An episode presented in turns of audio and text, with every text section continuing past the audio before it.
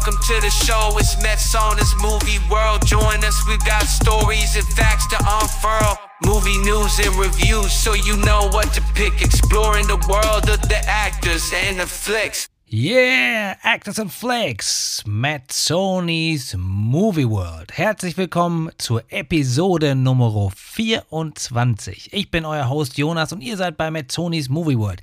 Jede Woche das Beste, das Neueste, das Interessanteste aus Hollywood und natürlich auch aus Good Old Germany, aus anderen, ne, klar, natürlich auch ein bisschen in Frankreich, Italien, alles dabei, gar keine Frage.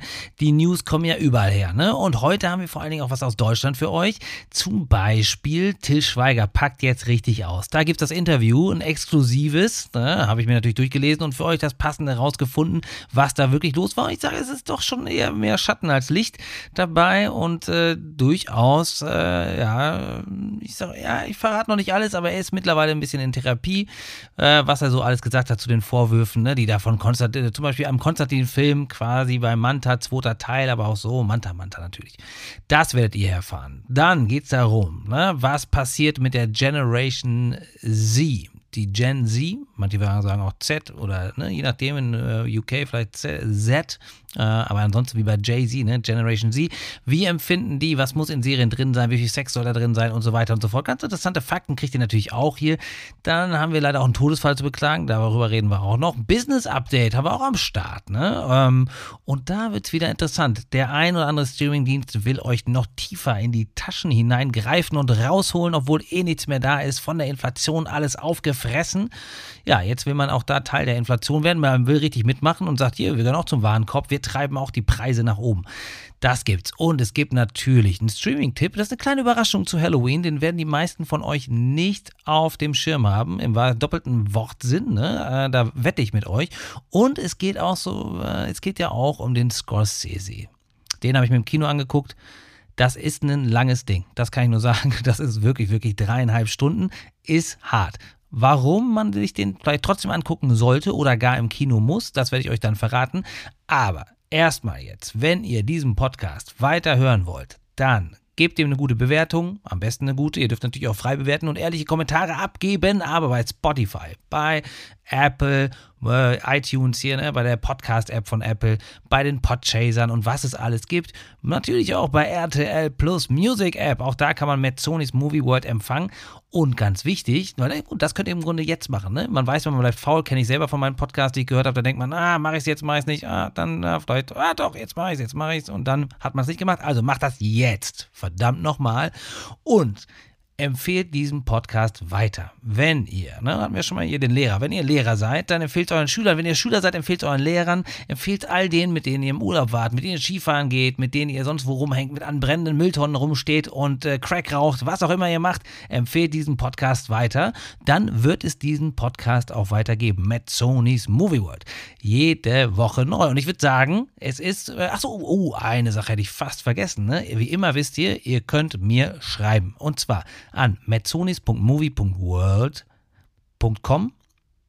Hätte ich fast gesagt. Nein, at gmail.com natürlich. Haha, fast reingefallen.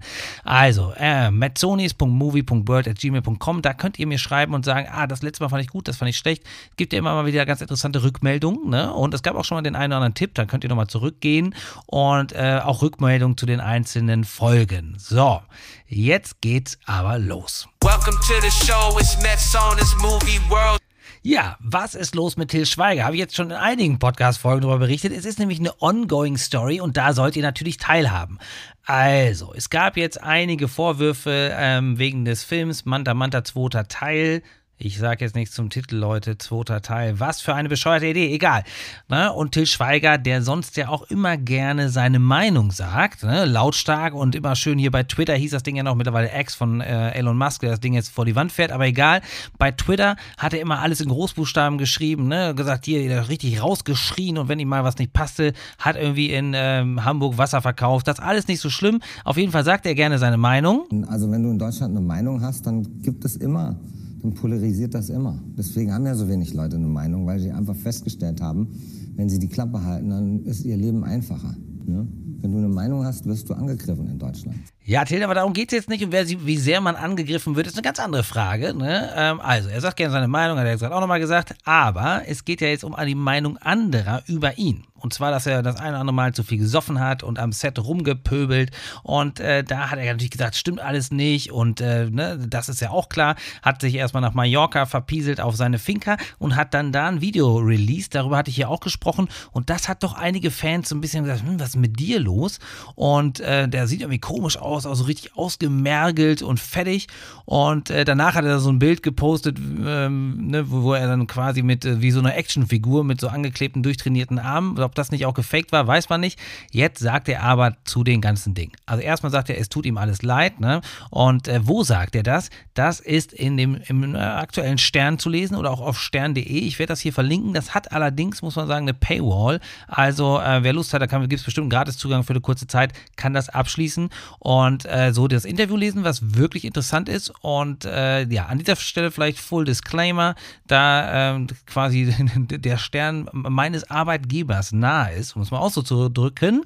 Ja, Full Disclaimer, ich bekomme da gar nichts für, sondern das ist auch keine Empfehlung. Das ist eine Empfehlung, wenn es jetzt in der FAZ stehen würde oder in der Zeit oder wo, what the fuck ever. Ich würde es euch trotzdem empfehlen, das nur am Rande. Also, sind wir wieder da. Im Stern steht das Interview, die haben ihn gekriegt, sie haben ihn in, in äh, Hamburg interviewt und ähm, haben mit ihm darüber gesprochen, was denn so los war. Und da kommt jetzt am Ende raus, es ist tatsächlich so, der gute Mann hat äh, offensichtlich das ein oder andere Thema mit Alkohol, ist dann immer mehr geworden. Ich finde, er ist recht ehrlich und entschuldigt sich auch bei vielen, aber das Ganze nimmt dann so seinen Höhepunkt darin, dass er auch dann erzählt, ja, ich habe tatsächlich, war mit alten Freunden, wir hatten dann die seinen, die seinen ersten Manta-Film quasi möglich gemacht haben und ihn da von der Lindenstraße weggeholt haben. Da vergessen ja auch viele, ne? Til kommt ursprünglich von der Lindenstraße.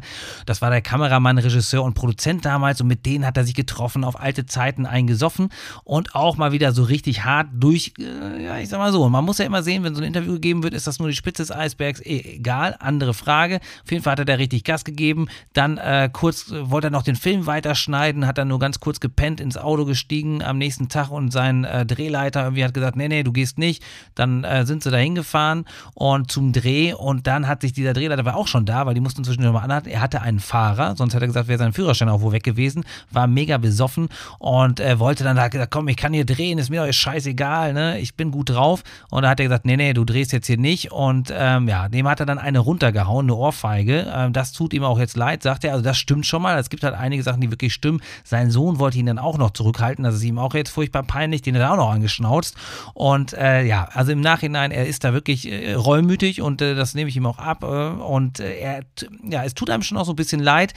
Er nimmt jetzt auch, hat eine Therapie, ähm, die er äh, macht quasi, ich weiß gar nicht, ob stationär, ich glaube nicht. Und sein Arzt hat ihm mal gesagt, er kann aber gerne noch was trinken, nur nicht so viel. Da war der Interviewer sich auch nicht so richtig sicher, ob das eine gute Wahl ist. Aber er sagt, es ist so schleichender Prozess gewesen. Er hat immer gern mal auch beim Dreh, wenn er schwierige Szenen hinter sich hatte, auch mal ein Gläschen Wein getrunken. Aber bei Manta Manta ist es dann doch viel mehr geworden. Und da gab es wohl einige Sachen, da hat er irgendwie gesagt, ne, irgendwie angeschnauzt, hier, wenn er soll eine Kiste Bier holen zu so einer äh, Dame, die da irgendwie mitgeholfen hat am Set. Und äh, dann hat, hat, er gesagt, ne, sonst, wenn es aber nicht kalt ist, dann reiße ich den Kopf ab. Und dann sagt er, am Ende war es aber eigentlich nur eine Requisite und es war halt ein Spruch und er will nicht, dass die Leute Angst vor ihm haben, aber offensichtlich hat er da äh, tatsächlich für nicht so ein gutes Klima gesorgt. Was ich jetzt auch interessant finde, allein aus Sicht von Leuten, die sich für Film und Movies und so Serien interessieren, dass er doch nochmal ganz klar sagt, er hat eigentlich auf alte Leute zurückgreifen wollen, aber er sagte tatsächlich, die Streaming-Anbieter, die Streamer, ne, Amazon und Netflix werden da genannt, die haben alle guten Leute oder viele davon auch schon gerade weggekauft. Also die haben die schon, hatten die alle in irgendwelchen Projekten, das heißt, er musste auf ganz andere Leute zurückgreifen, mit denen er sonst nicht arbeitet.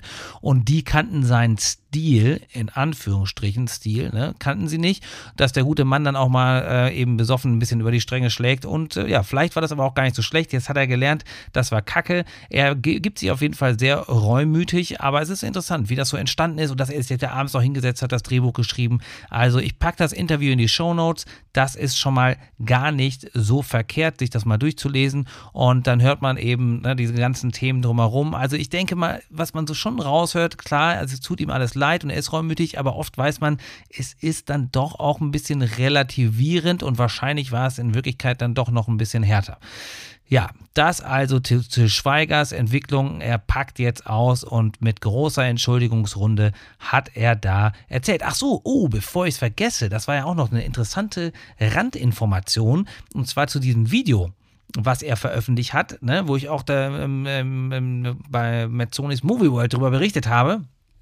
Da ist es tatsächlich so, dass äh, er das Video besoffen, und es stimmte also, es war jetzt nicht nur eine, die, die Leute, die sich da Sorgen gemacht haben, haben das nicht falsch interpretiert, sondern er hat tatsächlich betrunken dieses Video abgeschickt und seine Freunde, die zu Besuch waren, mit denen er ähm, mit seinen Kumpels da ähm, auf Malle einen drauf gemacht hat, hatten ihn noch versucht davon abzuhalten.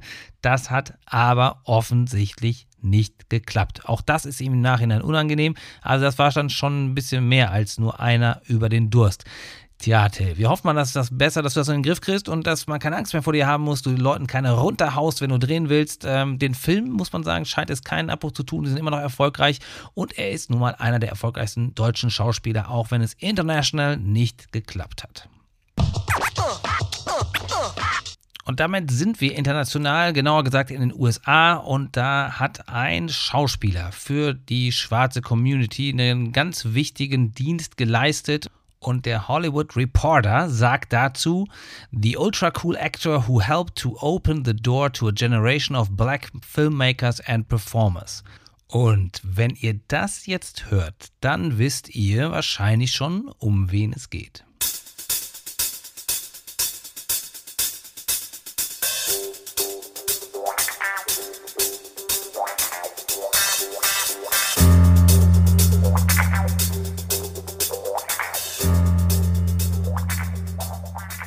Ja, das ist der Soundtrack zu Shaft ne, von 1971. Da gab es ja auch noch mehr Filme und das war der super coole Detective und gespielt von Richard Roundtree, der in New York damals die äh, Unterwelt aufgemischt hat. Ja, und der Schauspieler ist jetzt gestorben im Alter von 81 Jahren, also Rest in Peace, Richard Roundtree und äh, Kudos zu dem, was du für die Community gemacht hast und den Leuten den Weg bereitet hast für viele, viele weitere Filmemacher und Schauspielerinnen und Schauspieler. Ja, ich hatte ja versprochen, dass wir uns eine Studie angucken und zwar zur Generation Z, zur Generation Z. Und äh, da muss man natürlich auch erstmal feststellen, was zur Hölle ist überhaupt die Generation Z. Und äh, die wird von 1997 bis 2012 geboren, angegeben, die sogenannten Zoomers. Und davor waren die Millennials 1981 bis 96 geboren und davor Generation X und davor Baby Boomers, das sind die von 46 bis 64 und und und. Da gibt es noch welche und übrigens die aller allerneueste Generation, das ist die Generation Alpha. Ne, die ist die aus den ähm, 2010ern bis 2020er geboren, also zum Teil jetzt werden sie gerade noch geboren, aber es geht ja jetzt hier um die Generation Z, also 1997 bis 2012 geboren. Und da hat man mal wieder eine Umfrage gemacht und was man ja so ständig rausfindet. Und da hat eine Marktforschungsinstitut äh, in einer Survey herausgefunden, dass es durchaus immer weniger Leute gibt, die ähm, oder für die es unwichtiger äh, wie viel Sex quasi in Filmen und Serien ist, die in den Streamingdiensten verbreitet werden.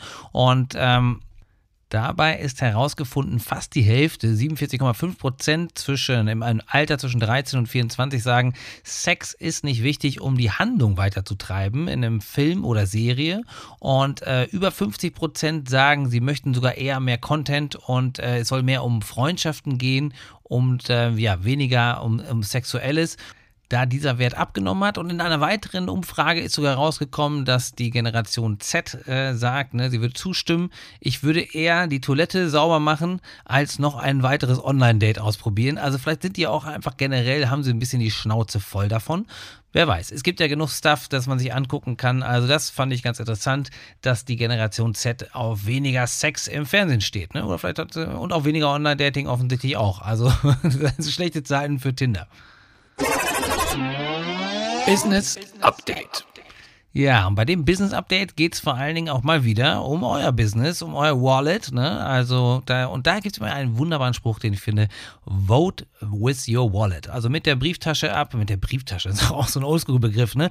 Mit der ja, Geldbörse abstimmen, auch so ein Oldschool-Begriff. Ich weiß gar nicht, wie man das neue nennt, hat ja eh keiner mehr. Also, wer damit quasi votet, also seine Stimme abgibt und eben für oder gegen etwas zu kaufen, es ist nämlich schon wieder so weit, gerade in den USA, das schwappt dann ja meistens auch nach Good Old Germany rüber ist das Apple. Wird auch sein Streaming von Apple TV Plus wird anheben, die Kosten für Streaming und zwar auf 9,99 Dollar, war vorher bei 6,99 Dollar und äh, das hat bisher Netflix schon haben angehoben, Disney haben angehoben und wie ich vorhin schon andeutete, jetzt ist natürlich so ein bisschen das Thema, die Katze beißt den Schwanz, weil einerseits es gehen die Preise überall hoch. Ne? Und die können natürlich auch sagen, Contentproduktion ist teurer, wenn die Leute ein Brötchen am Set essen mit äh, Mettwurst und Zwiebeln drauf, ne? wie es vielleicht Till Schweiger gerne isst, keine Ahnung, zu seinem Glas ähm, Chardonnay.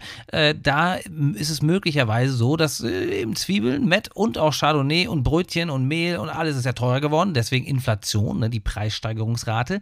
Und jetzt sagen die vielleicht auch, okay, das ist alles teurer und wir müssen Geld für Content ausgeben. Das Problem dabei ist nur, wenn man generell die Inflation ja sieht, die wir nun mal haben, haben, dass man für viele Dinge, eben für die Butter, für, für die Paprika, für all das Geld, mehr Geld ausgeben muss und dann oft für solche Dinge wie so Pleasure Time ne, ähm, bleibt dann oft ein bisschen weniger.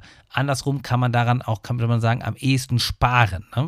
Und gerade in den Zeiten erheben die jetzt neue Gebühren. Auch Spotify hat ja angehoben, hat es ja kein, ich weiß, kein, es ist zwar Entertainment, aber jetzt kein direkt Movie oder TV related. Also an allen Stellen wird ordentlich wird angehoben und man geht so ein bisschen mit. Das Problem ist dabei, dass gerade in den Zeiten, wo das Geld eben knapp ist, die Frage, macht das der Konsument mit? Ja, und auch für euch gilt das, es wird wahrscheinlich immer wieder auch irgendwo Special-Aktionen geben, weil, ne, wer will schon im nächsten äh, Earnings-Call mit den, mit den, mit den, mit den äh, ja, Aktieninhabern, ne, mit den Stakeholdern sagen, Leute, äh, sorry, ne, wir haben schon wieder so viel Nutzer verloren. Das ist ein schmaler Grad und deswegen setzt man auf ganz, ganz verschiedene, auf ein ja, diversi diversifiziertes Preismodell mit Werbung, ohne Werbung, teuer, nicht so teuer, mit HD, ohne HD. Ich bin gespannt, wo das noch hinführt. Ja, und ein Punkt, warum Apple äh, jetzt gerade vielleicht auch mit angehoben hat, ist, dass sie unter anderem den neuen Scorsese-Film mitfinanziert haben. 200 Millionen Dollar soll der gekostet haben und er läuft auch im Kino nicht schlecht. Das wäre so die zweite Nachricht für das Business Update allerdings. Und eine Frau, das ist keine Regisseurin, ist auch keine Schauspielerin, die läuft ihm aktuell den Rang noch ab, gerade in den USA. Und zwar ist das Taylor Swift. Die ist, auch ins, die ist auch ins Kino gekommen mit einem Konzertfilm und spielt aktuell mehr ein als jeder andere Film. Das kann sich wieder ändern, wer weiß. Aber trotzdem performt The Killers of the Flower Moon von Martin Scorsese, dazu werde ich ja gleich noch ein bisschen was sagen, ne? ähm, der performt sehr, sehr gut und ist der, das hat das beste Opening gehabt seit Shutter Island. Ich weiß nicht, ob ihr den Film noch kennt, natürlich auch mit Leonardo DiCaprio, wo er auf so eine Insel kommt mit lauter Verrückten und die Frage ist am Ende, ist er verrückt oder sind die anderen verrückt? Naja, keine Spoiler hier. Also, das ist die, das Update zu Apple in, ähm, in jeglicher Hinsicht und natürlich auch ein bisschen zu Scorsese. Ich würde sagen, wir kommen jetzt zum ersten Streaming-Tipp und der passt herrlich zu Halloween. I'd like to report a crime that hasn't happened yet. Have you seen the movie Back to the Future? Basically, I'm living that movie right now, which is how I know there's gonna be a murder tonight. Hate time travel movies. They never make any sense. Happy Halloween. How about we all stay in and hand out Halloween candy? No, Mom. You know how hard this time of year is for us. Your friends were murdered 35 years ago. It's not 1987 anymore. Stay safe, honey. I love you.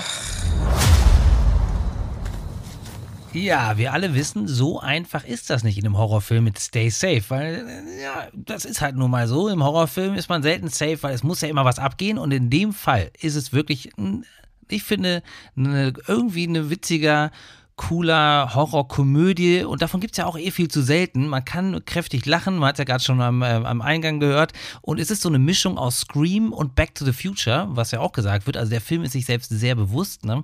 und es geht um einen Killer, der äh, seinen Un natürlich wieder in so einer kleinen Stadt und Highschool ne? und der da richtig schön sein Unwesen getrieben hat und die äh, bestimmte Leute eben umgebracht und dann jetzt ähm, 35 Jahre später ähm, da passiert wieder was und das sorgt dafür, dass die Hauptdarstellerin per Zeitreise und das ist auch wieder so eine lustige Sache. In dem Film ist es so, naja, man gibt sich gar nicht erst die Mühe zu erklären, warum irgendwie jemand Zeitreisen kann. Irgendwer hat es gebaut und es geht natürlich eine Freundin von ihr. Also kommt sie ins Jahr 87 und das ist schon ganz lustig. Die Leute haben ja gerade da Back to the Future gesehen, darüber spricht sie auch. Natürlich wird ordentlich gesmoked im Auto, zwei Kinder drin und äh, all das macht es so dieses Throwback zu den 80ern. Alle sehen natürlich bescheuert 80er-Jahres-Style aus, die Mucke ist so und ähm, da ist, und, und, und, was auch wirklich witzig ist, es gibt viele Referenzen auf die Gesellschaft, wie sie verändert hat, die jetzt woke ist und hier Indianer und und und. Also man kann schon lachen, der Film nimmt sich selber nicht zu ernst und auch Wörter wie Bitch und so weiter gehen, gehen auf jeden Fall ordentlich ab. Also es wird richtig,